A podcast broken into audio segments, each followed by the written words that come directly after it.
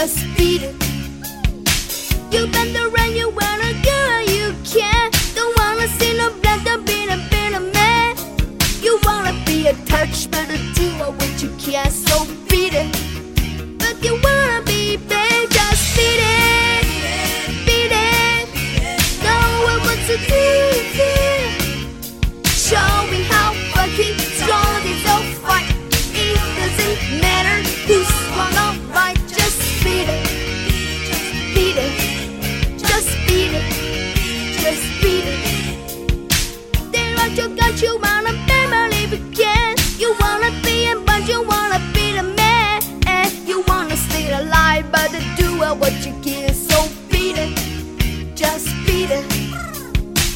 You have to show them